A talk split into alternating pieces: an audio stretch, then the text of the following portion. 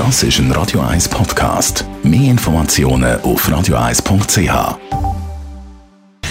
Gesundheit und Wissenschaft auf Radio 1. Unterstützt vom Kopfwehzentrum Irlande Zürich. www.kopfwww.ch das hat uns jetzt gerade noch gefällt. Jetzt haben wir herausgefunden, dass aus Musik hören am Klima schadet. Vor allem, wenn man Musik über Spotify oder iTunes lost. Schon länger hat sich ja der Konsum verlagert, weg von der CD an zum Streaming.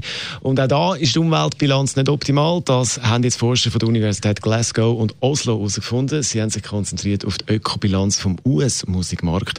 Und zuerst denkt man jetzt ja, ja, weil weniger Tonträger verkauft werden, produziert die Musikindustrie weniger Plastikmüll. CDs ist ja eigentlich Plastik. Im Jahr 2000 hat man für CD-Produktion 61.000 Tonnen Plastik gebraucht. Ist jetzt heute also alles besser? mit dem Streaming. Die Forscher haben genau das untersucht, wie viel klimaschädliche Gase es gibt beim Musiklosen über diesen Weg und es sieht nicht gut aus. Warum gibt es bei den Treibhausgas? Warum gibt es die Treibhausgas, wenn man Musik über Spotify oder iTunes lost oder einen Song ablädt? Speichern von Verarbeitung von Musik online verbraucht wahnsinnig viel Energie und äh, das hat natürlich große Auswirkungen auf die Umwelt. Die Datenzentren und Server von Online-Diensten brauchen viel Strom.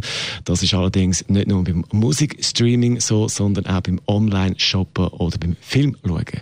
Allerdings kann man die Daten in diesem Bereich nicht exakt mit den CD-Produktionsdaten vergleichen. Aber was klar ist, auch wenn man nicht wirklich daran denkt, wenn man Musik streamt oder einen Song ablässt, dann produziert das klimaschädliche Gas.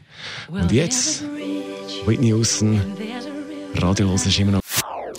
Das ist ein Radio 1 Podcast. Mehr Informationen auf radio1.ch.